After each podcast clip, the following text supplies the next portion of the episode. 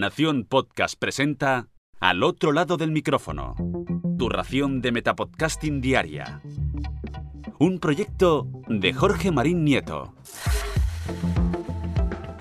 Hola, mi nombre es Jorge Marín y comienzo la semana con el último lunes podcastero del año aquí, al otro lado del micrófono.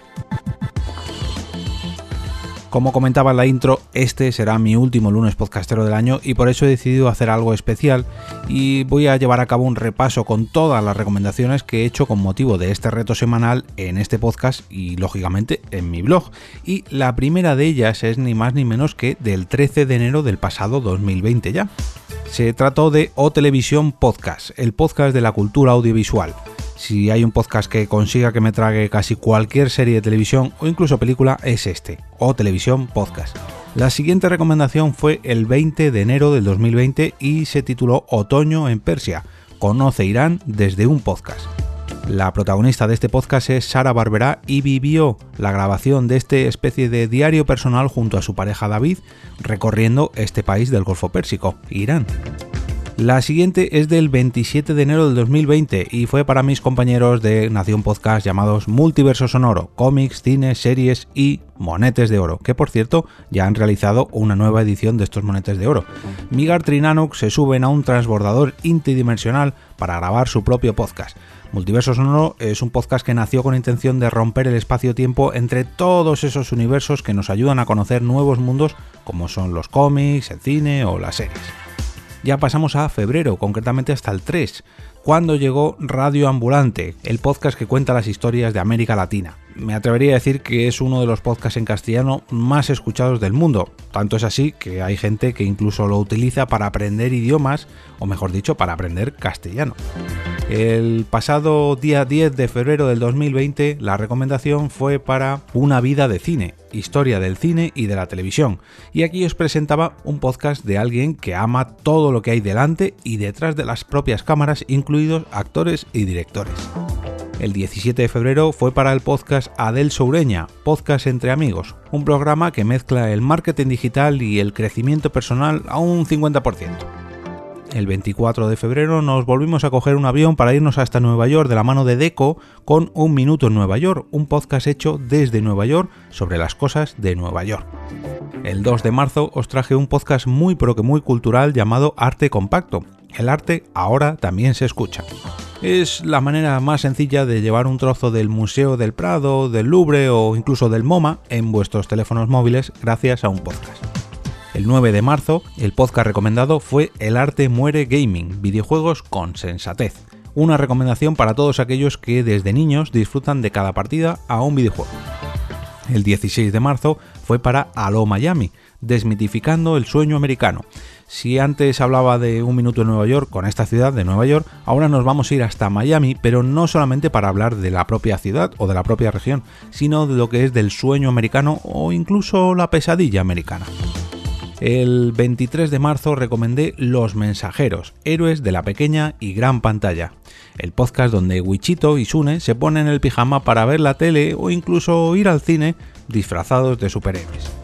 El 30 de marzo recomendé el podcast de mi compañera de al otro lado del micrófono, Carmenia, con su Carmenia en casa, invitando a podcasters en el confinamiento. Ya sabéis que en esta época todavía estábamos recluidos en casa, acabamos de empezar todo, y Carmenia se dispuso a lanzar un nuevo proyecto llamado Carmenia en casa, donde entrevistaba a podcasters sobre sus quehaceres y sus proyectos al otro lado del micrófono. Patumps.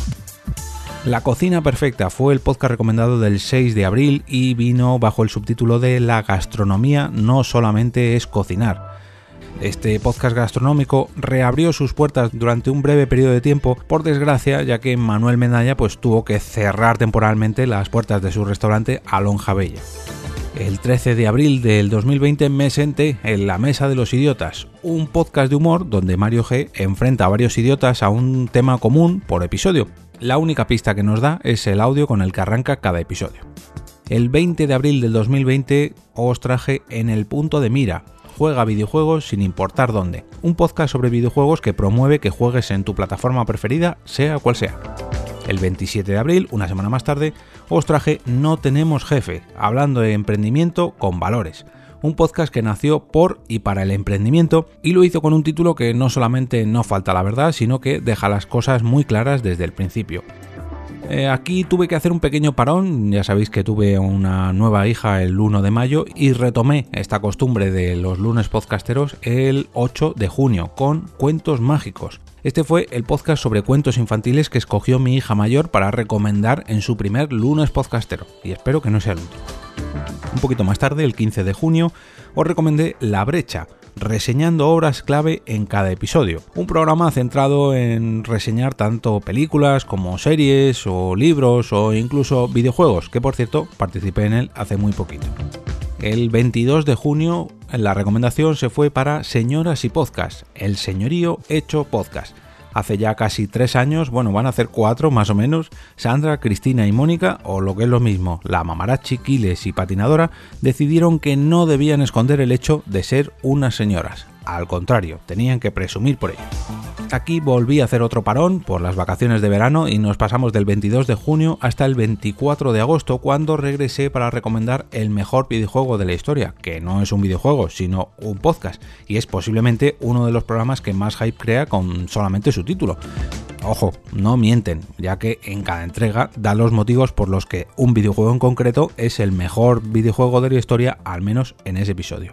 El 31 de agosto, justo el último día de este mes, os recomendé La Fricoteca para que os pudierais convertir en fricototes. Este podcast se centra sobre todo en el gusto por el cine en sí que se puede apreciar en cada episodio de la mano de su creador, Teñaki Sánchez el 7 de septiembre del 2020 me puse muy arriba en un ranking para recomendaros Ranking con Podcast, el número uno de los podcasts sobre rankings. La temática de este podcast es variable. En cada entrega escogen un tema y lo exprimen a base de rankings. Esta es la excusa que utilizan para traer varios top 5, uno por cada participante, para luego votar cuál de esas propuestas ha sido la ganadora del episodio tras un recuento final. Una semana más tarde, nueva partida, descubre los videojuegos con los ojos de un diseñador de videojuegos. ¿Cuántos podcasts de videojuegos conocéis que se centren en el diseño de estos mismos títulos? Pues yo sinceramente no conocía ninguno hasta que llegó nueva partida.